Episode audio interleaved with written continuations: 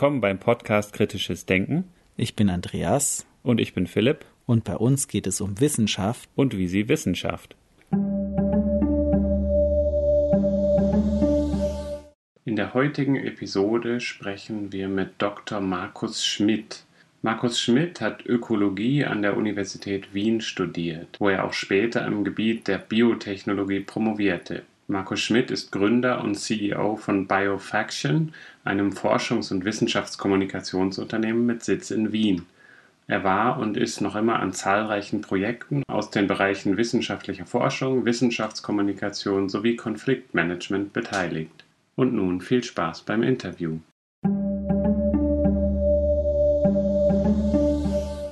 Ja, herzlich willkommen, Markus Schmidt, bei uns im Kritisches Denken Podcast. Wir wollen heute mit Ihnen sprechen über das Thema Impfen und Impfsicherheit, aber auch die Technikfolgenabschätzung, mit der Sie sich beschäftigen und auch der andere große Bereich, in dem Sie tätig sind, die Wissenschaftskommunikation. Vielleicht wollen Sie da kurz erzählen, was Sie da arbeiten. Mhm. Also wir haben zum Thema Impfen, sind wir Teil eines europäischen Forschungsprojekts, also eines von der Europäischen äh, Union finanzierten Forschungsprojekts. Das sind Universitäten, äh, kleine Unternehmen, aber auch ein äh, großer pharmazeutischer Konzern beteiligt. Da geht es darum, einen neuen Impfstoff zu entwickeln. Also prinzipiell ist es beim Impfen ja so, üblicherweise nimmt man den das Pathogen, also ein Erreger, das kann entweder ein Virus sein oder auch ein Bakterium, das die Krankheit auslöst. Und dieses Pathogen wird entweder mit äh, ultraviolettem Licht oder durch, durch sehr starke Erhitzung getötet bzw. zerstört, sodass es keine Krankheit mehr auslösen kann. Aber dadurch die, die Bruchstücke oder die, die Reste von, von diesen Organismen sind immer in der Lage, eine Immunantwort beim Menschen oder auch bei, bei, Tieren hervorzurufen. Das heißt, man kann diese Immunantwort dann in der richtigen Dosis triggern, indem man eben das als Impfstoff dem, dem Patienten verabreicht. Ja? Das funktioniert für einige Viren, das funktioniert für einige Bakterien, aber nicht für alle. Also noch nicht in der Lage, mhm. Impfstoffe für alle möglichen Pathogene herzustellen, sowohl nicht für alle Viren, als auch nicht für alle Bakterien. Beispiel bei Viren, da ist es gerade äh, im, im landwirtschaftlichen Bereich die afrikanische Schweinepest grassierte gerade in Europa mit, mit teilweise sehr hohen Verlusten, mhm. was dazu geführt hat, dass zum Beispiel in Polen hat dann, wollte die Regierung dann, dass sogar alle Wildschweine erschossen werden, weil die möglicherweise bei der Übertragung eine Rolle spielen. Also so richtig äh, dramatisch, wirtschaftlich äh, natürlich äh, ethisch-wirtschaftlich ein Problem. Also sagen, da sucht man gerade einen Impfstoff. Und bei Bakterien ist es auch so. Es ist gar nicht so einfach, diese, diese Bakterien überhaupt im, im Labor zu ziehen. Oder es hängt damit zusammen, dass das Bakterium sozusagen gar nicht so weit kommt. Es kann auch sein, dass das Bakterium, wenn es eben abgetötet worden ist, äh, gar nicht diese Immunantwort äh, triggern kann. Ja? Mhm. Bestimmte Reaktionen nicht im Körper vollzogen werden. Und in dem Projekt, wo ich beteiligt bin, hat man sich zum Ziel gesetzt, einen Impfstoff, der teilweise nicht existiert oder teilweise nur sehr sozusagen sehr, sehr ineffizient und sehr schlecht äh, funktioniert, nämlich gegen sogenannte Mykoplasmen zu entwickeln. Und das Interessante bei Mykoplasma, bei diesem Krankheitserreger Mykoplasma ist, dass das einerseits ein äh, ganz besonderes Bakterium ist, hat zum Beispiel keine Zellwand, ja? also es ist sehr, sehr, ein sehr einfaches, sehr kleines Bakterium und diese Familie, die sind Firmicutes nennt sich das, diese, diese Mykoplasmen gehören zur Gruppe, zu einer Gruppe von Bakterien, die die allerkleinsten Genome haben. Ja? Also äh, das Genom vom Menschen hat ungefähr drei Milliarden Basenpaare, also die DNA, jedes Mal wenn ein ATGC, das ist quasi eine Base mit einem Paar, also drei Milliarden solche Buchstaben definieren letztendlich äh, das, das Genom des Menschen. Pflanzen können da noch viel mehr haben. Bei Bakterien ist es unterschiedlich, aber äh, das allerkleinste Genom, was man bis jetzt kennt, das ist ungefähr so 500.000 Basenpaare groß, also sehr, sehr viel kleiner äh, als einerseits vom Menschen, aber auch sehr viel kleiner als andere Bakterien. Und hier sind so quasi zwei Forschungsrichtungen zusammen, zwei Interessen zusammengekommen. Einerseits die Suche nach einem wirksamen Mykoplasma-Impfstoff und andererseits der Wille zum Verständnis, wie eine Zelle, wie ein Bakterium überhaupt in seiner Gesamtheit funktioniert. Man weiß zwar, es gibt eine Membran, es gibt eine DNA, es gibt verschiedene Zellorganellen, aber also sagen, dass man wirklich alle Prozesse einer Zelle versteht, soweit ist man nach wie vor nicht. Ja? Also man hat das Genom zwar entschlüsselt, aber man weiß immer noch nicht von, von was ich, 20 Prozent oder so von, von dem Genom, wofür diese, diese Gene überhaupt verantwortlich sind. Und selbst bei so einem kleinen, einfachen Genom wie Mykoplasma ist das noch nicht klar. Wenn man so eine gesamte Zelle verstehen will, wie die funktioniert, ist es naheliegend, mit dem, mit dem allerkleinsten Genom anzufangen und nicht mit einem großen, komplexen bzw. komplizierten Genom. Also hat man das, das Mykoplasma ist so eine Art Arbeitstier. Das, ist, das sind die Minimalvoraussetzungen für Leben letztendlich. Ja? Äh, und, und diese, dieses sehr reduzierte Genom ist, wird also angesehen als, als gute Chance, da herauszufinden, was also das absolute Minimum eines Lebewesens ähm, sein könnte. Und diese Familie Mycoplasma eben hat ein sehr kleines Genom und ist ein Pathogen. Es haben sich das zwei Gruppen zusammengetan, um aus Mycoplasma Pathogenen einen Impfstoff zu entwickeln. Ja? Ich erkläre das vielleicht kurz. Das Ziel sind in, in, in diesem Projekt in erster Linie Tiere, also landwirtschaftliche Nutztiere, zum Beispiel Kühe oder Schweine, bis hin dann auch zu Geflügel, die in der Lunge eben diese, diesen Mycoplasma Erreger aufnehmen können. Das führt dann zu so einer Art Lungenentzündung. Die, die kann sehr unangenehm sein. Äh, Problem ist auch, dass dadurch, dass diese Mykoplasmen so ein kleines Genom haben und auch keine, keine Zellwand, wirken kaum Antibiotika gegen diese mhm. Bakterien. Also man hat eigentlich kaum Möglichkeiten, mit ihnen umzugehen. Ja? Und, und daher auch dieses große Interesse hat natürlich einen, äh, auch einen äh, wirtschaftlichen Impact in der, in der Landwirtschaft. Ja, und jetzt äh, hat man da verschiedene Mykoplasma-Bakterien also eins, das, die, das zum Beispiel Kühe befällt. Und es gibt auch einen menschlichen Erreger, der Mycoplasma pneumonia. Und dieses, also die, das Ziel ist folgendes. Man nimmt den Mycoplasma pneumonia, also den menschlichen Krankheitserreger, und weil das so ein kleines Genom hat, ist es relativ einfach zu identifizieren, welche Gene bei Mycoplasma pneumonia verantwortlich sind dafür, dass diese Krankheit ausgelöst wird. Und dann werden aus diesem Genom diese, diese Gene gelöscht. Und dadurch hat man ein Rumpf, Mycoplasma pneumonia, das nicht mehr in der Lage ist, den Menschen zu befallen. Das ist der erste wichtige Schritt, den Sicherheitsschritt, damit der Impfstoff auch nicht solche Menschen da bedrohen könnte. Im zweiten Schritt nennt man sich das Mycoplasma bovis, also den Erreger der Kuh. Und das ist relativ kompliziert, muss man dann herausfinden, was sind denn da die sogenannten ja, Antigene oder welche, welche Substanzen an der Oberfläche können eine Immunantwort auslösen, also das Immunsystem ähm, auf den Plan rufen. Und da hat man auch in dem Projekt Studien gemacht, welche Gene im Genom von Mycoplasma bovis verantwortlich sind für ganz spezifische Oberflächenproteine zum Beispiel. Ja. Also man möchte nicht, es gibt äh, Proteine, die in vielen Bakterien vorkommen, das wäre natürlich unpraktisch. Man möchte etwas haben, was ausschließlich in diesem Krankheitserreger vorkommt, mhm. damit die Antwort sehr zielgerichtet auf dieses eine Pathogen also. Ja. Und okay, das haben wir jetzt auch identifiziert und jetzt nimmt man diese Gene, die für diese ganz spezifischen Oberflächenstrukturen von Mycoplasma bovis verantwortlich sind und verfrachtet sie, also transferiert sie in dieses rudimentäre Mycoplasma pneumonia, das wir jetzt als Chassis bezeichnen. Ja? Das ist wie bei einem Auto, eine Plattform mit den Rädern und einem Antrieb und da kann man unterschiedliche Karosserien und, und sich Interieurs reinsetzen. Also das quasi die, die Plattform ist Mycoplasma pneumonia und jetzt kann man, kann man da unterschiedliche Gene einsetzen, die eben zum Beispiel für Mycoplasma bovis oder für den Erreger vom Schwein, Mycoplasma hyopneumonia, ja, also unterschiedliche Erreger und Gene kann man da quasi reinsetzen. Ja. Und im nächsten, also jetzt hat man quasi einen, einen Erreger, der sowohl für den Menschen als auch für die Kuh harmlos ist, weil sozusagen nur die äh, Oberflächenstrukturen äh, vorhanden sind, aber nicht die anderen Gene, die ja, die Krankheit tatsächlich auslösen. Ja.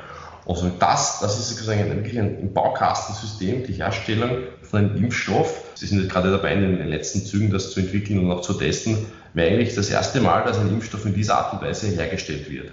Nämlich im Unterschied zu, wie es bisher war, ein lebendes, äh, lebenden Krankheitserreger zu nehmen und den abzutöten. Ja. Also hier viel smarter, das umzubauen. Der Vorteil von dieser Plattform-Idee ist, dass man sagen, wenn man einmal so eine Plattform hat und die auch gut funktioniert, dann kann man da ganz unterschiedliche sozusagen, sogenannte Epitope draufsetzen. Man könnte zum Beispiel auch einen, einen äh, Impfstoff machen, der gegen mehrere Krankheitserreger gleichzeitig äh, immunisiert. Also man könnte sich äh, Oberflächenproteine von, von Viren und von Bakterien, von diversen Viren und Bakterien gemeinsam sozusagen hineintransformiert. So, da hat man dann einen, ein äh, Mycoplasma pneumonia, das der, auf der Oberfläche nur so strotzt von verschiedenen Proteinen, die äh, normalerweise nur bei diesen Pathogenen vorkommen, ohne aber jeweils diese Krankheit auszulösen. Ja. Und der Grund, warum sie nicht bei den Kühen dann ausbricht, ist, weil das Pneumonia nur für den Menschen pathogen ist weil es an den Menschen angepasst ist. Ja, genau, aber, aber dieser eine, dieser spezielle Mycoplasma ist nicht einmal mehr für den Menschen, weil ja quasi, quasi äh,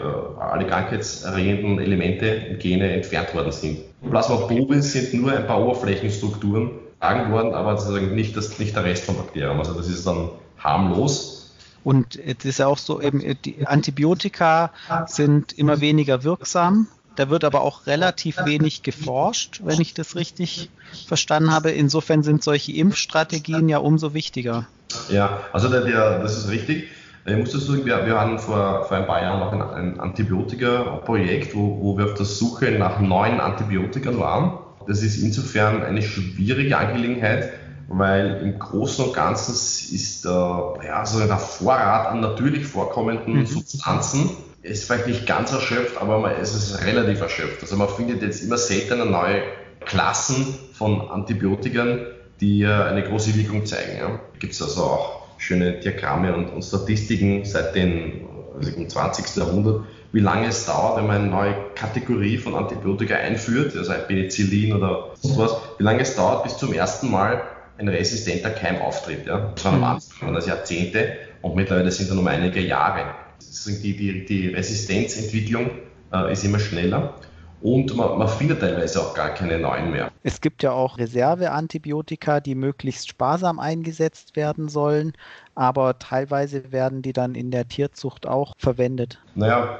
teilweise sind diese Last Resort, die, die Antibiotika, die ganz zum Schluss eingesetzt werden, die sind auch selbst sehr problematisch und äh, schädlich für den Körper.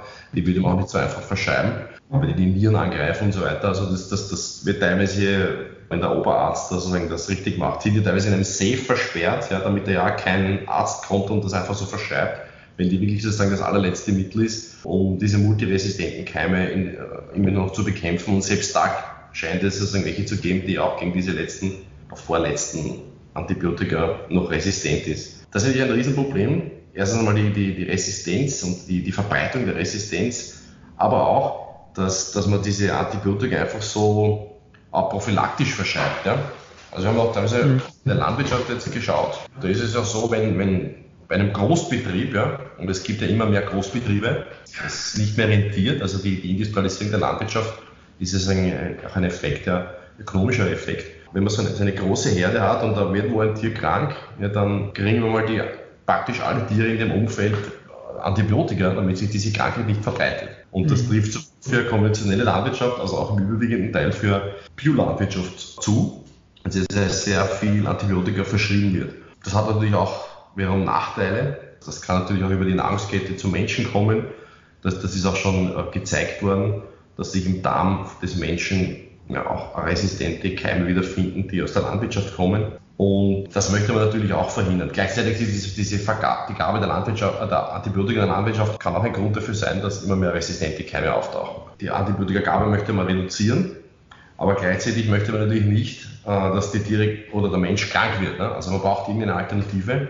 Und hier sind natürlich Impfstoffe wahnsinnig interessant, weil man diese Impfstoffe auch sozusagen prophylaktisch geben kann. Ein Antibiotika gibt man immer, also mhm. sollte man angeben, wenn wirklich die Krankheit ausgebrochen ist Manchmal wird es auch prophylaktisch dann verschrieben, was jetzt nicht so, so günstig ist. Aber beim, beim Menschen sozusagen kann ich eine, eine Bevölkerung impfen und damit sozusagen für die öffentliche Gesundheit gleich eine, einen Vorteil erzeugen, dass sich ein Krankheitserreger in der Bevölkerung gar nicht mehr so gut ausbreiten kann. Mhm, es ist ja aber auch nicht unwahrscheinlich, wenn wir jetzt mal so an verschiedene Krisenszenarien denken. So ein Erreger wie die spanische Grippe oder ähnliches, könnte sowas wieder auftreten? Könnte schon, natürlich. Ich bin jetzt kein Experte, was jetzt diese, diese äh, jährlichen Grippen betrifft. Was ich weiß, ist, dass in Asien so quasi jedes, jede Saison traut sich das ein neuer, eine neue Kombination zusammen. Das ist immer so H-Zahl, N-Zahl, also irgendeine Kombination aus H und N. Und manche von diesen sind problematischer als andere. Ne? Da war doch vor, vor ein paar Jahren haben sie, sie, der H5N1. Ja, genau. Haben sie, in einem holländischen Labor haben sie eins entwickelt, das besonders gefährlich war. Das ist natürlich ein, ein Problem. Ja. Also wenn man sich das ganze Impfthema anschaut und auch die Akzeptanz von Impfstoffen in der Öffentlichkeit, da gibt es ja schon auch nochmal einen Unterschied. In der Landwirtschaft ist das wahrscheinlich nicht so weit verbreitet, aber bei menschlichen Impfungen gibt in der Öffentlichkeit auch eine große Gruppe an Impfgegnern, da kann man sich vielleicht auch anschauen, wie Impfstoffe generell hergestellt werden. Da gibt es ja verschiedene Methoden, ob man jetzt Viren oder Bakterien abtötet und nur Oberflächenbruchstücke verwendet oder ob man lebendige Viren irgendwie mutiert in irgendeiner Form oder abschwächt, sodass sie nicht mehr krank machen, aber trotzdem quasi die Impfreaktion, also die Immunreaktion im Körper auslösen und da kann natürlich eine Uninformiertheit in der Öffentlichkeit leicht dazu führen, dass es eine Angst umschwenkt und in der Öffentlichkeit eben so eine Skepsis der Impfung generell gegenüber entsteht. Und haben Sie da Mittel und Wege oder Ansatzpunkte, wie man dem entgegnen kann, wie man vielleicht die Öffentlichkeit besser informieren kann? Kurz, kurz korrigieren, also Mutation würde ich jetzt nicht sagen, erstmal die, die Krankheitserreger sollten alle abgetötet sein. Ja? Die Frage ist sozusagen, gibt es ja vielleicht eine Charge, wo da ein paar nicht abgetötet worden sind. Das sollte natürlich nicht passieren mit der Qualitätskontrolle. Es kann aber sein, dass so ein, Impfstoff führt auch ähm, sozusagen eine Immunreaktion. Ja? Also es ist auch beabsichtigt, dass der Körper dann auf diese abgetöteten Erreger reagiert und dann entsprechend Abwehrstoffe produziert. Es kann natürlich schon sein, dass reagieren Menschen auch unterschiedlich, bei Tieren ist es sicher nicht anders, manche reagieren stärker als, als andere. Ja? Also es kann auch sein, das waren diese Fälle, die auch im Fernsehen in Dokumentationen gezeigt worden sind, dass äh, irgendein Kind hat als Folge von einer Impfung hohes Fieber bekommen. Es kann ja auch sein, dass, das, dass der Patient schon eine andere Infektion hat, dann wurde das übersehen oder so und dann gemeinsam mit der, mit der Impfung ist das Immunsystem überfordert und äh, sehr hohes Fieber kann ja auch zu, zu Schäden im Körper führen, also bis hin zu Gehirnschäden. Man kann natürlich fiebersenkende Mittel geben. Also wenn man alle diese Dinge nicht berücksichtigt, ist eine bestehende Infektion, keine fiebersenkenden Mittel, eine sehr starke Reaktion auf, auf den Impfstoff. Da gibt es sicherlich Einzelfälle, wo Langzeitschäden und Probleme entstehen. Das soll gar nicht da beiseite reden. Nur die Frage ist natürlich, erstens mal kann man was dagegen machen. Also sagen, man muss schauen, dass man auch wirklich effektfrei ist bei einer Impfung und nicht schon eine andere Krankheit hat. Und wenn dann wirklich, also gerade bei Kindern, auch bei Erwachsenen, da ein sehr, sehr, sehr hohes Fieber dann als Reaktion kommt, muss man eben fiebersenkende Mittel geben, damit eben nicht, äh, dass er über 42 oder 43 Grad Fieber steigt. Normalerweise sollte dann, kann da nichts passieren. Nur diese Einzelfälle sind halt auch in den in Dokumentationen sehr, sehr, sehr stark mal, aufgebauscht worden, sehr personalisiert dargestellt. Ja, das ist aus der, aus der Wahrnehmungspsychologie, mhm. stark aufgebaut und verunsichert natürlich viele Leute. Natürlich, man kann sich überlegen, was ist die Alternative? Mache ich das jetzt nicht, impfe ich meine Kinder nicht, könnten natürlich die, die Krankheit bekommen und die Effekte von der Krankheit sind natürlich deutlich schlimmer, in den meisten Fällen, ja, als, als mögliche Reaktionen auf die, auf die Impfung. Ja. Also das nur zu, zu dem Thema Impfgegner und so weiter. Eine, eine andere Sache ist, glaube ich, ein, ein, ein, teilweise latent vorhandenes Misstrauen gegenüber pharmazeutischen Firmen, ja, dass, da, dass man da irgendwas in uns hineinkommt. Interessanterweise, gerade auch bei dieser Vogelgrippe, war da vor einigen Jahren eine Diskussion, ob sozusagen der Staat vorgesorgt hat im Falle des Falles und so weiter. Und da war, in, da weiß ich noch, in Deutschland gab es den Fall, dass da zwei Kategorien von Impfstoffen zur Verfügung gestellt worden sind. Da gab es einen, der pure Impfstoff drinnen, also sozusagen rein der Pathogen. Mhm. Der war gedacht für alle die Personen, die für die Aufrechterhaltung des Staates zur Verfügung stehen, also die Regierung, Polizei, Ärzte und so weiter. Und dann gab es noch einen zweiten für die Bevölkerung und da waren geringere Mengen an den Pathogenen, äh, sogenannte Adjuvantien, also das kann alles Mögliche sein, das ganz breit und, und unspezifisch das Immunsystem triggert und dann reicht schon, reicht schon eine geringere Menge an dem Pathogen, um da eine Immunabwehr aufzubauen. Und teilweise sind diese Adjuvantien in Verruf geraten oder, oder gibt es gewisse Vorbehalte. Das war ein komisches Licht, ne, dass sozusagen für die Bevölkerung quasi ein schlechterer Impfstoff zur Verfügung gestellt als für die Elite oder die, die den Staat aufhalten. In Österreich, muss ich dazu sagen, gab es das nicht. Da würde für die gesamte Bevölkerung der bessere Impfstoff zur Verfügung gestellt. Was aber vielleicht auch daran liegen kann, dass wir nur 10% der Bevölkerung Deutschlands haben. Wie viel von dem Aufruhr in der Öffentlichkeit meinen Sie ist wirklich nur Angst mache oder irgendwelche Kampagnen, die gestartet werden oder wie viel davon ist wirklich aufgrund des Kalküls der öffentlichen Hand, jetzt in einem Land wie Deutschland mit 80 Millionen Einwohnern, da wirklich ähm, eine rationale, rational basierte Entscheidung zu treffen, dass man sagt, man kann nur 10 Prozent der Bevölkerung mit dem vollwirksamen Impfstoff impfen und der Rest kriegt etwas bisschen weniger Wirksames, aber trotzdem noch eine Impfung. Aber wie irrational ist die Reaktion der Öffentlichkeit darauf? Ja, ja, ich meine, also aus, aus rationaler Sicht kann man das nachvollziehen. Ja. Man hat begrenzte Ressourcen, man schafft das nicht, 80 Millionen Impfpräparate herzustellen. Ja. Und, äh, ja, also das ist ja rational. Nur in der Kommunikation ist es natürlich dann, kommt das dann äh, jetzt nicht so gut rüber. Ne? Also wenn das, mhm. wenn das ja. von, von, den Impfgegnern dann quasi entdeckt und Anführungszeichen wieder in Publik gemacht wird, ja. hat man sich dann einen Bärendienst erwiesen. Das ist natürlich bei einem Thema wie Impfen relativ schwierig, was ja schon sehr genau beäugt wird in der Öffentlichkeit oder in bestimmten Bereichen der Öffentlichkeit. Und da muss man natürlich ganz genau hinschauen, wie man da kommuniziert, wie transparent man kommuniziert, weil das, wie gesagt, ein heikles Thema ist. Und wenn man sich dann anschaut, die Impfgegner-Kampagnen, die sind da natürlich auf der Hut und sind immer auf dem Posten. Und wenn dann solche Geschichten kommen, wie Sie sagen, erweist man sich einen Bärendienst. Aber was sind denn gute Strategien, wie man das in der Öffentlichkeit kommunizieren kann? Weil mit reiner Information erreicht man ja bei der typischen Impfgegnerin, beim typischen Impfgegner relativ wenig, wie sich zeigt. Die Informationen geraten ja oft gar nicht wirklich in die Filterblasen hinein. Persönlich finde ich das sozusagen besonders dramatisch, wenn es um Kinder geht. Also wenn ein Erwachsener mhm. ist, gegen das Impfen verbietet, dann ist er dafür fahren. Also teilweise natürlich auch der, die Allgemeinheit muss dann aufkommen über die Sozialversicherung. Aber wenn, wenn, wenn Kinder nicht geimpft werden, ist es natürlich dann mhm. dramatischer. Verfolgen Sie mit dem Projekt auch unter anderem als Unterziel, als Subziel quasi die Aufklärung der Öffentlichkeit über Effektivität von Impfstoffen oder geht es Ihnen da wirklich nur um das Vermitteln der Methodik, dass auf diese Art und Weise, auf synthetische Art und Weise multiple Impfstoffe quasi in einem hergestellt werden können? Es hat natürlich auf mehrere Ziele. Einerseits die, die, diese Modularität könnte eben dazu beitragen, dass man auch weitere Impfstoffe entwickelt. Dann denke ich, ist wenn, wenn man einen Impfstoff hat gegen eine Krankheit, denke ich sicher, dass da Akzeptanz dann da sein wird. Das Interesse liegt natürlich auch natürlich an den, der pharmazeutischen Industrie, dass die günstig diese Impfstoffe herstellen können, aber das sollte auch dann letztendlich weitergegeben werden an den, irgendwann an den Kunden und an, den, an die Patienten. Ja, also dass man nicht, nicht dass sehr wenige Impfungen bekommt, wo alles mehr oder weniger drinnen ist, wenn sie nicht vertretbar ist.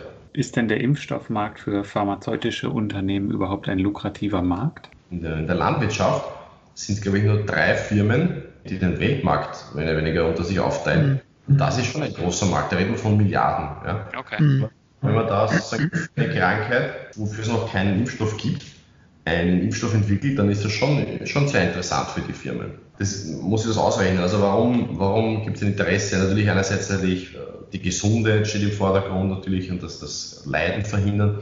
Aber jetzt ganz nüchtern, ich sagen, rational wenn wir da sagen, an die, an die landwirtschaftliche Produktion, Fleischproduktion zum Beispiel hergehen, ja, ein, ein Huhn, also da wird, wird das Ei gelegt, ja, dann ein paar Tage später schlüpft das Ei und dann wird das gemästet, damit es relativ, also so schnell wie möglich, dass es ein Gewicht bekommt, um es dann im, im Supermarkt zu verkaufen. Ja.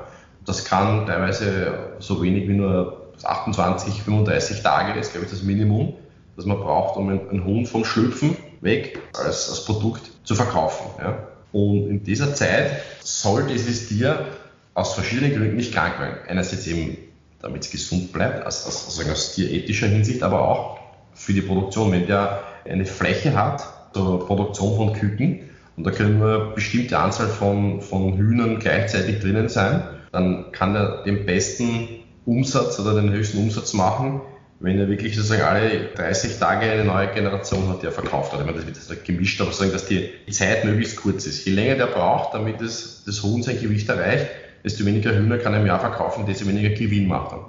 Und so eine Krankheit führt natürlich dazu, dass das Huhn weniger Gewicht zunimmt. In der Zeit muss das, heißt, das Immunabwehr arbeiten und, und kann jetzt nicht weiter zunehmen. Das heißt, er verliert Tage in der Produktion von seinem Produkt. Und da kann man sich ausrechnen, wie groß ist die Wahrscheinlichkeit, dass das eintritt, wie viele Hühner sind betroffen, wie viele Tage dauert das Und wie viel Geld verliert er dadurch? Durch so eine Infektion. Und die kompetitive pharmazeutische Industrie sagt, wir bieten jetzt einen Impfstoff an, damit kann man besser kalkulieren.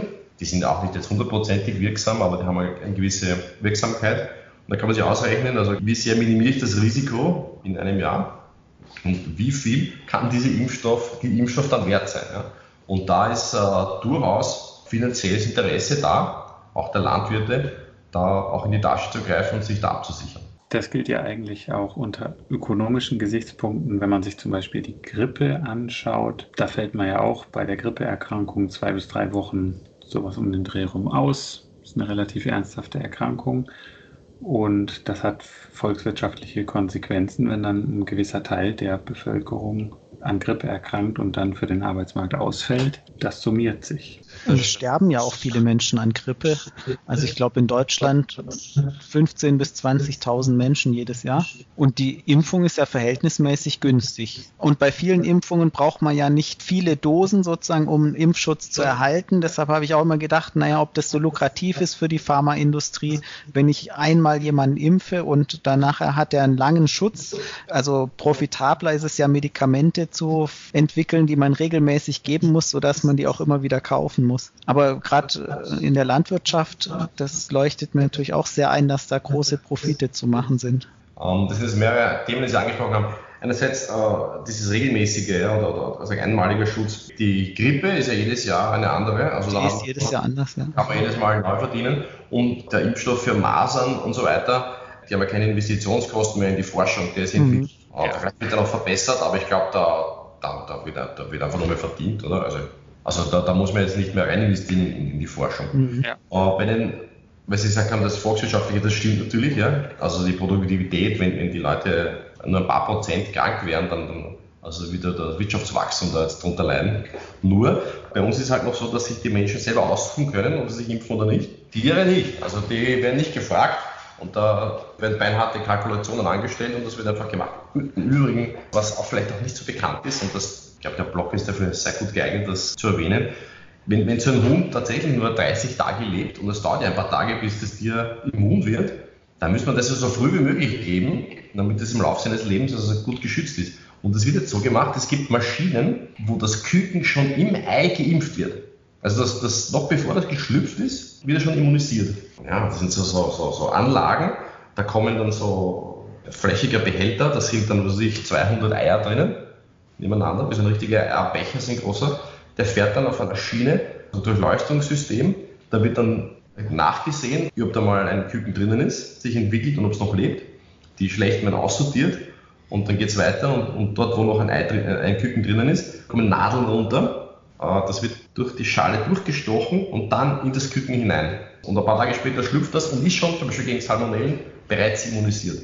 Wird das denn flächendeckend schon eingesetzt? Ja, ja. Aber da gibt auf, wenn man auf YouTube nachschaut, gibt es halt eine, eine, amerikanische Firma, hat eine, eine Feier gemacht, die Impfung des 3 Milliardensten Eis gefeiert. Also da sieht man hinten so mhm. riesen also 2,9999 und das rennt so, ja, und, und alle sitzen dann, stoßen an und dann geht es 3 Milliarden und alle, wie zu Silvester. Der Fischzucht, also was auch Aquakultur, also jedes, glaube ich, fast jeder zweite Fisch kommt aus Aquakultur und dort, weil die so nah beisammen sind, äh, es gibt auch eine große Infektionsgefahr. Da werden die kleinen Fische auch geimpft, ja, bevor die da in diese Tanks rausgelassen werden. Die, die werden durch archimedische Schrauben durchgeschleust und da gibt es Systeme, dass die ausgerichtet werden. Da werden sie kurz mit Elektroschocks anästhesiert und, und werden dann auch geimpft. Ja. Und diese Maschinen können zum Beispiel 4000 Fische pro Stunde impfen. Am Fließband werden die geimpft. Ja. Sie haben ja gesagt, die Tiere können sich nicht aussuchen, ob sie geimpft werden. Das ist beim Menschen ja nur auch nicht ganz anders, wenn man sich die MMR, also Mumps, Masern, Röteln Impfung anschaut. Da gibt es jetzt ja für die Masern eine Impfpflicht in Deutschland. Das hat natürlich auch Auswirkungen auf die Akzeptanz in der Bevölkerung, weil keiner lässt sich gerne etwas vorschreiben. Das mögen die Menschen einfach nicht. Die Impfung an sich ist ja eine große Errungenschaft der Menschheit und eine der wirksamsten Lebensverlängerungsmaßnahmen, die der Mensch für sich, für seine Spezies erfunden hat. Aber die Akzeptanz in der Bevölkerung ist immer noch erstaunlich gering, wenn man sich die Daten anschaut. Es scheint irgendwie doch zum Teil ein irrationales Verhalten hervorzurufen. Arbeiten Sie da bei Ihnen im Projekt auch an Mitteln und Wegen, um die Akzeptanz zu steigern? Im konkreten Fall dem arbeiten wir nicht. Wir haben also, das ist das eine Projekt, da geht es um die Impfung bei Tieren. Ähm, mhm. Wir haben uns aber geschaut, inwieweit die teilweise, das ist nicht jetzt flächendeckend, aber es ist halt eine teilweise vorhandene Impfskepsis da und sich das weiter transformiert auf Tiere. Also gäbe es eine, einen Vorbehalt, Fleisch zu essen aus einer Kuh, die geimpft worden ist. Ja. Das sehen wir jetzt da nicht. Ja. Also es ist im Prinzip, mhm. wenn jemand ein Haustier hat und der will auch, dass das Haustier gesund ist, dann geht er auch zum Arzt und gibt ja mal Impfung. Also das ist eher so wie mit den Haustieren, dass man sich da ja darum kümmert, dass die in Ordnung, dass die gesund sind. Ja. Bei, für die Impfung bei Tieren, da haben sie ja auch ein äh, Spiel entwickelt, um genau. die Mechanismen auch zu vermitteln. Also Battle for Cattle. Richtig. In dem Spiel geht es um zweierlei. Erstens einmal äh, geht es darum zu zeigen, dass die Gabe von Antibiotika bei Tieren längerfristig auch zu Antibiotikaresistenz führen kann. Das heißt, dass das keine nicht unbedingt eine gute Idee ist. Und was macht man dann, wenn man keine Antibiotika geben kann? Also dass eben Impfstoffe eine Alternative sind, eine sinnvolle Alternative zu Antibiotika bei bakteriellen Befall beziehungsweise überhaupt bei Viren als, als Vorbeugung dienen können. Und da haben wir eine, äh, eine ideelle Alpenlandschaft mit Kühen entwickelt, wo äh, ein Bauer auf seine Kühe aufpasst und die reihenweise verschiedene Krankheiten bekommen und der Spieler muss dann herausfinden, was der Krankheitserreger ist. Also er geht dann in das Maul von der Kuh hinein und findet in der Lunge, findet er dann die verschiedenen Pathogene, geht dann damit ins Labor, testet zuerst verschiedene Antibiotika, verwendet die, bis sie dann nicht mehr funktionieren, da gezwungen ist, quasi einen Impfstoff zu entwickeln. Und im Labor sieht man auch, wie dieses Chassis zusammengebaut wird. Also das heißt, von dem äh, Mycoplasma pneumonia muss man die, die Gene suchen, die für die menschliche Erkrankung zuständig sind und dann werden die entfernt. Wenn man dann so ein biosicherheitsüberprüftes Chassis hat, geht man in die nächste Runde, sucht bei dem Erreger der Kuh die richtigen Gene, die eben für die Oberflächenerkennung verantwortlich sind und transferiert die in das äh, reduzierte Mycoplasma pneumonia. Und all das in dem Spiel wird, äh, wird beigebracht. Der Spieler muss das selbst vornehmen, alle diese Schritte, um zum Schluss die ganze Kuhherde erfolgreich immunisiert zu haben. Also mehrfach immunisiert und nur so kann man gewinnen. Also in dem Spiel wird der Spieler selbst zum Forscher und durchläuft alle diese Phasen und Stufen, die wir auch in dem Projekt durchlaufen. Mhm. Also wir werden auf das Spiel, das ist frei verfügbar, ist ein browserbasiertes Spiel. Ja, genau, also das Spiel Battle for Cattle, also Kampf um das Vieh, ist sowohl auf der Webseite www.battleforcattle.com spielbar, aber es gibt auch als Android im App Store noch bei Apple im iTunes App Store ist es gratis runterladbar. Das ist ein sogenanntes Serious Game, ein Spiel, wo es wirklich um, um Wissenschaft geht. Da gibt es keine Werbung, keine In-App-Käufe oder sonst irgendwas. Das ist sozusagen von der, auch von der EU finanziert worden, damit sozusagen hier diesen Prozess der Impfstoffherstellung besser verstanden wird. Wir werden auf jeden Fall in den Show Notes zu dieser Episode auf das Spiel verlinken. Wer ist denn die Zielgruppe für dieses Spiel? An wen richtet sich das? Für wen haben Sie das Spiel entwickelt? Also die, die Zielgruppe sind Leute, die gerne Spiele spielen, hauptsächlich jüngere Menschen, also Jugendliche oder junge Erwachsene, aber prinzipiell ist es natürlich von 9 bis 99, also jeder, der gerne ein Spiel spielt, kann das machen. Ich würde sagen, dass erst so ab, ab 9, ab 9, 10 Jahre macht Sinn, muss auch Texte lesen. Das ist jetzt nicht ganz so trivial, aber für einen Mittelschüler also sollte es kein Problem sein, aufwärts. Also Ziel des Spiels ist es tatsächlich, diesen Syntheseweg und das Verfahren, wie sie synthetische Impfstoffe herstellen, dem Spieler näher zu bringen. Ist das richtig? Genau, so dass eben die Kuhherde ist ständig im Risiko ausgesetzt, dass sich Krankheiten breit machen. Und man hat zuerst diese alte Methode, das klassische Antibiotika, und verwendet das, bis eben die resistenten Keime kommen. Die haben wir auch mit Schildern gezeichnet, damit man das besser sieht. Und gegen die muss man eben auch Impfstoffe entwickeln. Ja. Genau, eben alle diese Schritte, die wir in dem Forschungsprojekt machen, werden da im Großen und Ganzen auch nachgespielt. Wie kam Sie überhaupt auf die Idee, das als Computerspiel anzubieten und nicht vielleicht auf traditionellem Wege eine Infografik oder ein Erklärvideo. Haben Sie das auch schon bei anderen Themen erfolgreich gemacht oder bietet sich das Thema jetzt speziell an, um das als Spiel zu verarbeiten? Wir haben auch Infografiken, wir haben auch eine, eine, eine, mehrere Animationsvideos, wir haben auch einen kurzen Dokumentarfilm.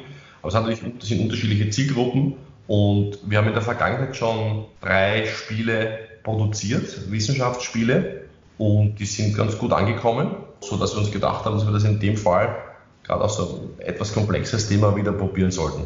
Das Thema Biosicherheit ist ja auch ein Thema, mit dem Sie sich viel beschäftigen. Weshalb ist das relevant? Biosicherheit, denke ich, ist ganz generell relevant. Also wir, wir stehen jetzt vor einer biotechnologischen Revolution, die mit dem Aufkommen der synthetischen Biologie eingeleitet worden ist, man jetzt Werkzeuge und Techniken und Methoden zur Verfügung hat, die es ermöglichen, Lebewesen ganz fundamental zu verändern.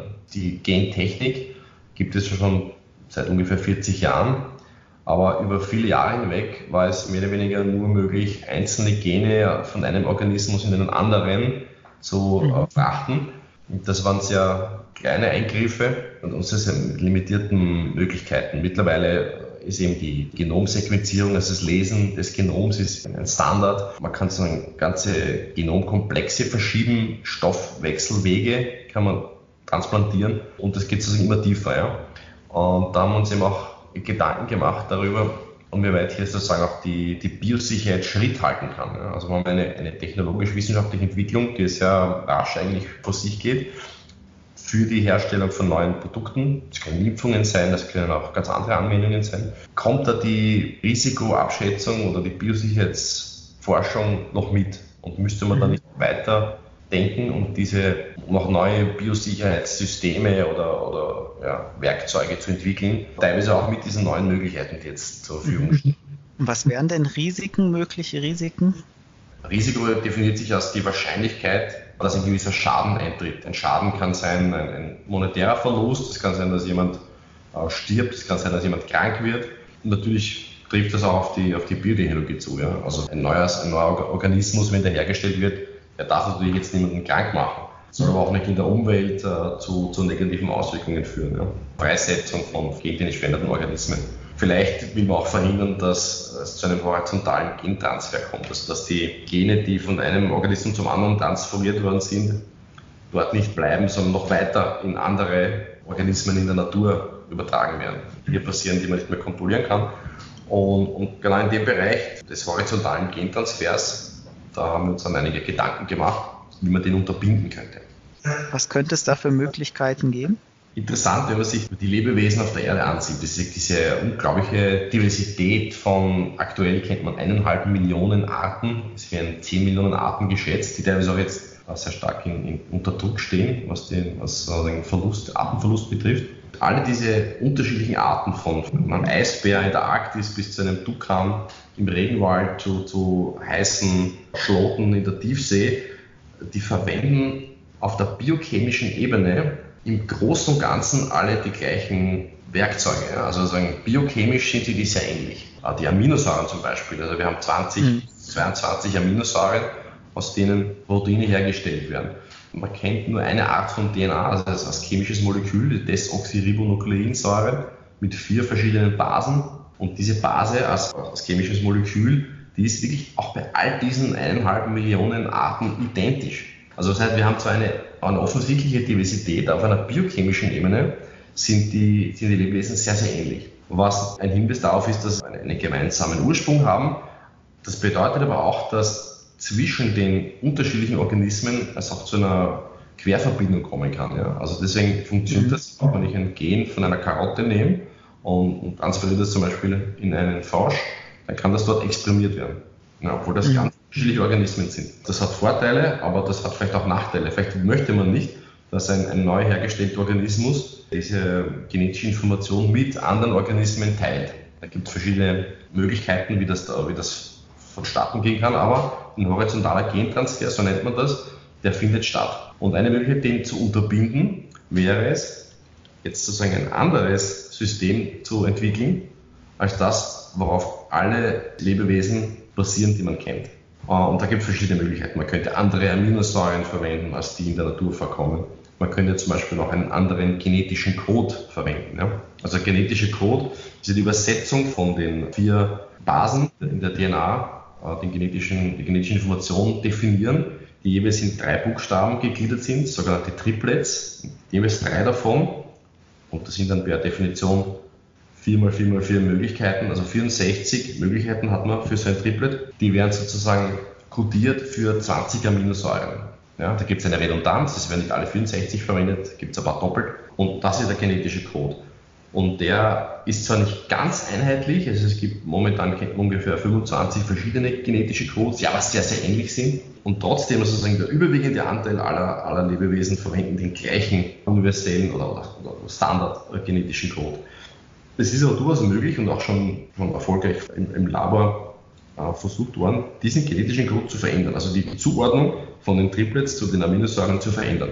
Und damit schafft man Lebewesen, die nicht mehr so ohne weiteres die genetische Information mit anderen Organismen austauschen können, weil die Information, die in den Genen dann steht, nicht mehr interpretiert werden kann. Das ist, wenn man eine, ein Blatt hernimmt mit einem Text und da sich jedes E mit einem T ersetzt, jedes S mit einem I und so weiter, Text sozusagen unkenntlich gemacht worden ist. Ja? Oder, oder von zwei verschiedenen Sprachen. Sie nehmen einen französischen Text oder einen russischen oder einen deutschen Text und solange man die, die andere Sprache nicht kennt, wird man damit wenig anfangen können. Ja? Vielleicht ist das eine oder andere Wort identisch oder bedeutet was in beiden Sprachen, aber im Großen und Ganzen sind das zwei unterschiedliche Systeme. Und so quasi wie eine Fremdsprache für die Natur, und des genetischen Codes hier auch Möglichkeiten schaffen, den horizontalen Gentransfer zu unterbinden. Also es kann durchaus zu lateralem Gentransfer kommen. Das heißt, genetisches Material kann in andere Organismen übertragen werden aber von diesen Empfängerorganismen dann nicht mehr sinnvoll ausgelesen werden.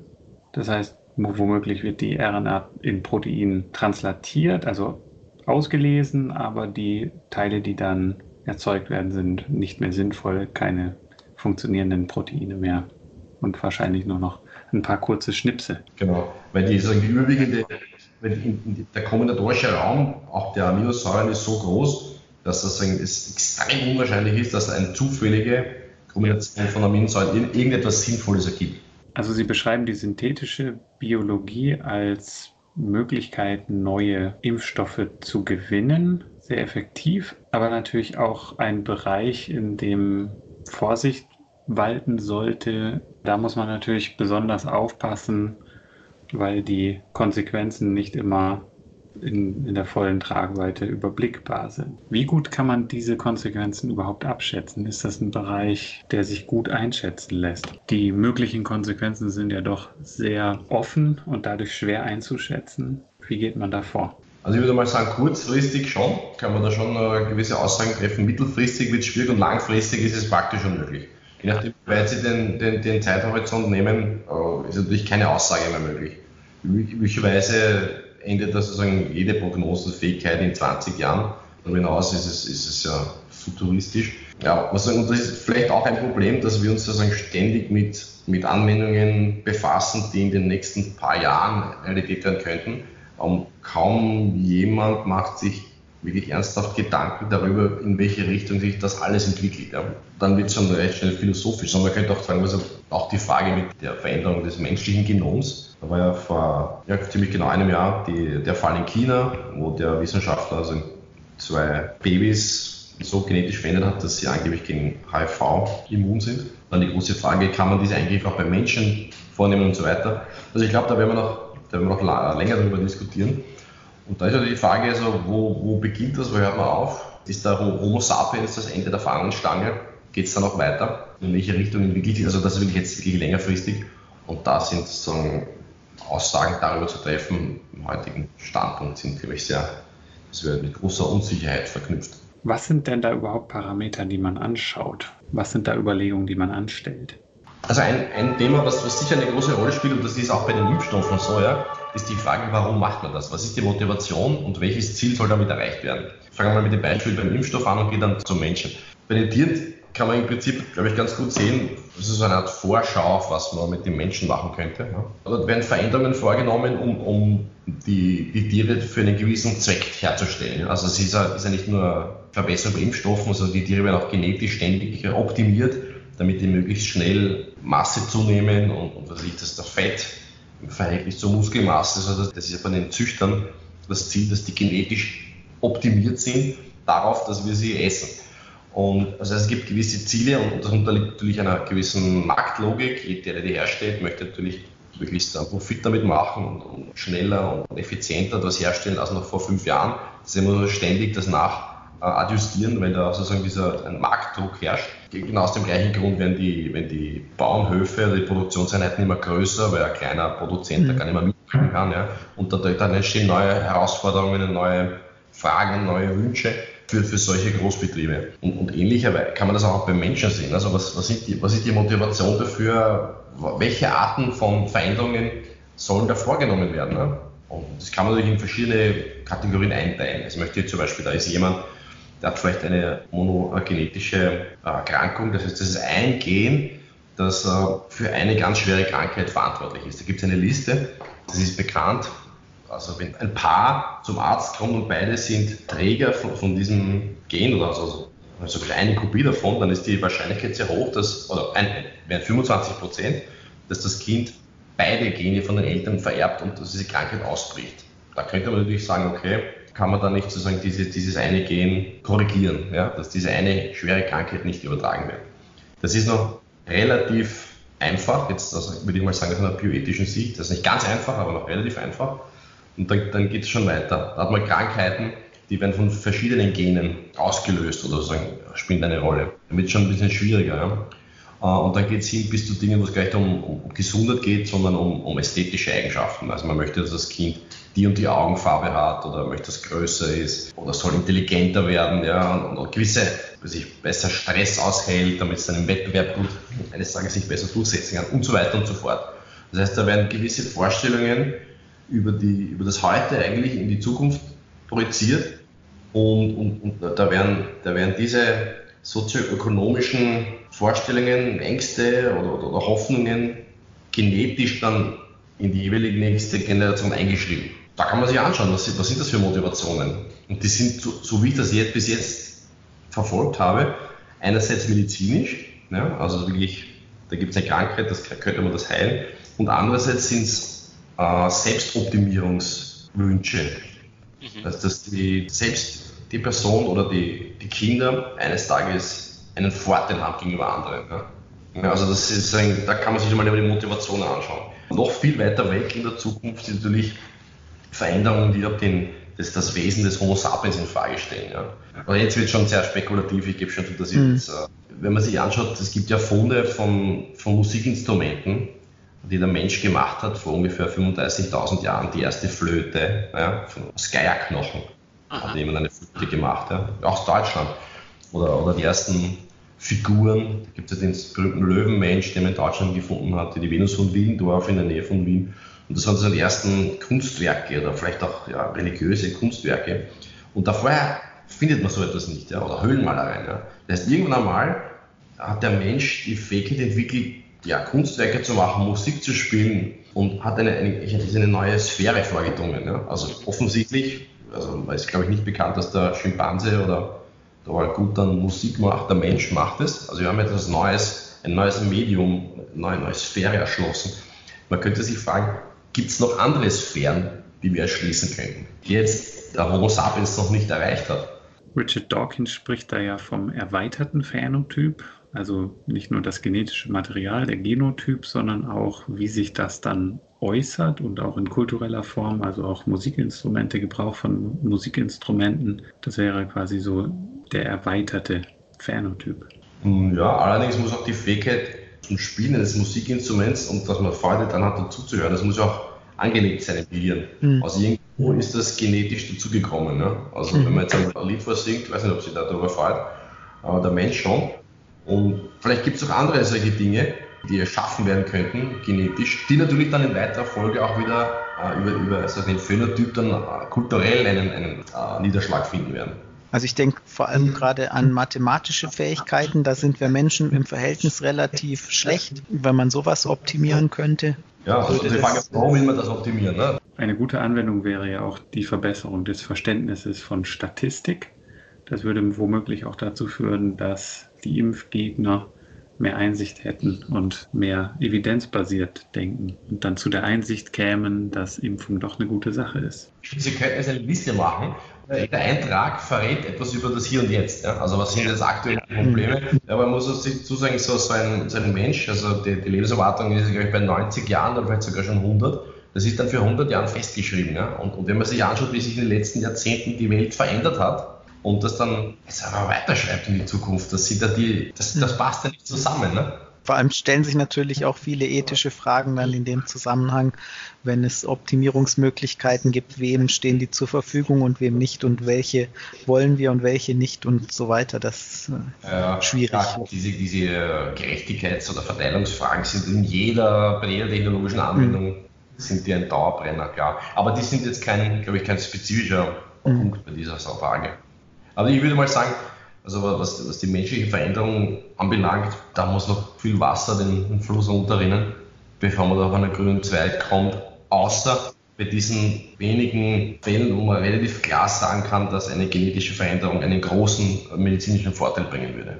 Na klar, das sind aber natürlich die Extremfälle auf einem Spektrum und äh, dem einen extremen Ende sind natürlich die multigenetischen Krankheiten, die dann durch das Zusammenwirken vieler Gene hervorgerufen werden. Da wird es dann sehr schnell sehr schwierig. Was nicht heißen muss, dass es unmöglich ist. Also ja. vielleicht weiß man dann in 20 Jahren mehr, ja. aber würde das behutsam machen. Nun ist es ja so, dass der technologische Fortschritt doch zum Teil sehr schnell passiert und die ethisch-moralischen Überlegungen, die dazu anzustellen sind, überholen zeitlich. Und da kann man sich natürlich die Frage stellen, ob man die technologische Forschung hier und da ausbremsen sollte um etwas Zeit zu gewinnen, um die ethisch-moralischen Fragestellungen zu diskutieren, bevor man da ins Hintertreffen gerät. Zum Beispiel das Thema künstliche Intelligenz ist auch so ein Thema und viele Leute stellen sich die Frage, wo führt das hin?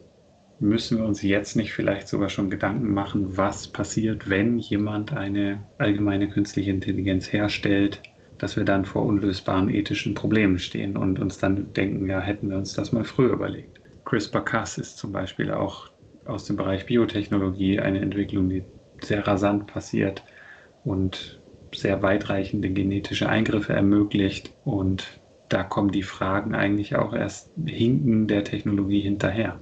Ja, die Frage ist, wie man darauf reagiert und, und was realistisch ist. Also der Fall der künstlichen Intelligenz, also ich kann mir da wirklich nicht vorstellen, dass, dass da alle da zustimmen. Der Erste, der in der Lage ist, sagen, irgendeine Maschine zu bauen, die so schlau ist, dass sie alle anderen überragt, der hat gewonnen. Also da, da kann man nur Vollgas in die Zukunft weiter forschen.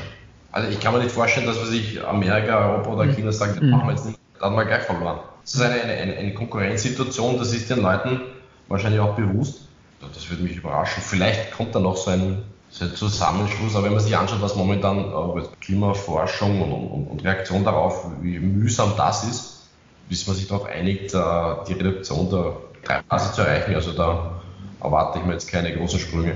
Generell haben Sie sicher recht, dass das einerseits gibt es eine sehr schnelle technologische Entwicklung, andererseits sind die Fragen dann auch wieder nicht so viel anders wie vor 10, 20, 30, 40 Jahren. Also ich habe auch im Zuge einer, eines Vortrags zur Genveränderung bei Menschen über die Geschichte der In-vitro-Fertilisation gelesen also auch in den 80er Jahren, wie, wie dieses erste In-vitro-fertilisierte Kind in, in, Großbritannien geboren worden ist. Und da waren ganz ähnliche ja, Cassandra-Rufe und, und, und Pro und Contra gegen die neue Technologie. Und mittlerweile ist das gegessen. Also mhm. wir, wir glauben, dass ein, ein, ein, Kind, das über In-vitro-Fertilisation gezeugt wurde, irgendwie ja, also sich synthetisch wäre oder irgendwie komisch oder anders. Ja, also das ist einfach normalisiert. Und ich glaube, dass das ist gerade am Anfang, wenn etwas sehr schnell auf uns zukommt und wir das noch nicht ganz in einer Tragweite, also nicht einmal annähernd erfassen, dass da erst eine, möglicherweise eine gewisse Abbehaltung entsteht, gerade in Ländern wie Österreich oder Deutschland, wo es uns schon relativ gut geht, ja, weltweit gesehen, also diese Saturität da ist, auch die Bevölkerung relativ, also ein Durchschnittsalter relativ hoch, da ist man jetzt nicht so zum Experimentieren aufgelegt wie vielleicht in anderen Ländern. Aber ich glaube, es kommt immer auch wieder zu einer Normalisierung, ohne dass man vielleicht das auch alles verstanden hat. Ja? Also mhm. das, das, mhm. das ist kein, rationaler Prozess, man sich alles, analysiert das, kommt zum Schluss und sagt dann, ja, das darf ich und das nicht, sondern irgendwo wird das dann einfach normal. Wir haben, wir haben jetzt unlängst eine Umfrage gemacht für ein anderes Projekt, für Pflanzengenetik und äh, das ist ganz interessant, dass, dass nur etwa ein Drittel der Bevölkerung weiß Bescheid über Mutationszüchtung. Also dass mhm seit den 30er Jahren eigentlich neue Nutzpflanzensorten über Bestrahlung durch Röntgenstrahlen oder radioaktive Strahlen entstehen. Und das ist ja vom, total, vom Saatgut. Vom Saatgut, genau. Wenn die, die Samen bestrahlt, Also eine völlig beliebige Mutation wird da herbeigerufen und man beobachtet einfach die Pflanzen, die daraus entstehen, ob die interessante Eigenschaften haben und, und züchtet die dann weiter.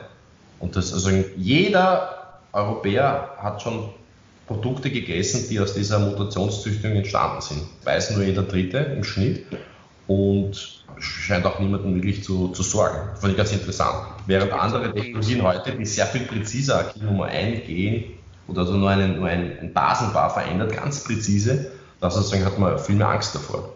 Allein die Tatsache, dass es jetzt seit über 100 Jahren ja genetisch veränderte Nahrungsmittel gibt und man eigentlich ja dann einen Datensatz von der Weltbevölkerung von über 100 Jahren besitzt, aus dem man rauslesen kann, dass eine gentechnisch veränderte Ernährung eigentlich keine negativen Effekte hat. Diese Daten existieren. Prospektive Studien in diesem Bereich sind natürlich schwierig, wenn man da mit der Ernährung von Menschen spielt. Das würde wahrscheinlich kein Ethikkomitee erlauben. Aber in der Retrospektive kann man sich diese Daten natürlich anschauen und die belegen natürlich die Sicherheit von bestrahlten oder durch Bestrahlung erzeugte genetisch veränderte Nahrungsmittel. Ja, einfach weil man mehr herstellen kann, was natürlich dann indirekt wieder zu Problemen führt, wenn man sich halt die Landnutzung anschaut weltweit. Also ich habe jetzt gelesen, die Biomasse aller Menschen übersteigt die Biomasse aller wildlebenden Wirbeltiere um, um, um das zigfache. Ja, das war, da war jetzt in Nature ein Artikel. Wir nutzen die Ressourcen des Planeten sehr nachhaltig. Sagen wir mal, sagen wir mal so. Auch mit dem Flugzeug jetzt, dass ich von Wien nach Berlin fliege, man sieht ja dann, dass es ein paar Wälder natürlich, gibt es ja auch viele Wälder, sehr viele Felder, also da wird, bleibt nichts ungenutzt. Das ist ja auch ein Erfolg unter Anführungszeichen, dass, dass wir sagen so, die Technologie uns dazu gebracht, dass wir wirklich das komplett verändert haben, das, das Antlitz der Erde, ja, und bis hin zum Ozean. Und, und sozusagen, das sind lauter kleine Schritte und jeder, jeder dieser Schritte war, war gut ja, und hat, hat einen, einen Mehrwert. Also die Menschen haben weniger gehungert, es sind halt mehr Menschen haben überleben können, es sind halt 8 Milliarden. Es ist sehr schwierig, diese langfristigen Folgen äh, frühzeitig mhm. abschätzen. Ja, Herr Schmidt, ganz herzlichen Dank, dass Sie sich Zeit genommen haben für unseren Podcast. Ich fand, es waren sehr viele interessante Themen. Wir könnten eben noch ganz lange weiter sprechen. Vielen Dank. Ja, vielen Dank für die, für die Einladung zum Podcast. Hat Spaß gemacht. Danke, Herr Schmidt. Vielen Dank fürs Zuhören. Wenn euch die Episode gefallen hat, dann empfehlt uns gerne weiter und gebt uns eine 5-Sterne-Bewertung auf dem Podcast-Portal eurer Wahl. Folgt uns auf Twitter, liked uns auf Facebook. Wir freuen uns über Kommentare und Feedback von euch. Und Möglichkeiten, den Podcast zu unterstützen, findet ihr auf der Website.